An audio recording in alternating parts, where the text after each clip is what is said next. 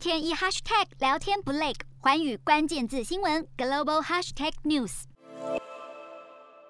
新冠肺炎持续肆虐，全球的经济及民生都大受影响。印尼总统佐科威表示，希望能够与中国及美国产生双赢关系，共同合作，为世界和平稳定做出贡献。佐科威也宣布，印尼的优先事项将聚焦在人力资源以及基础设施的发展，因此创造就业机会是最好的做法。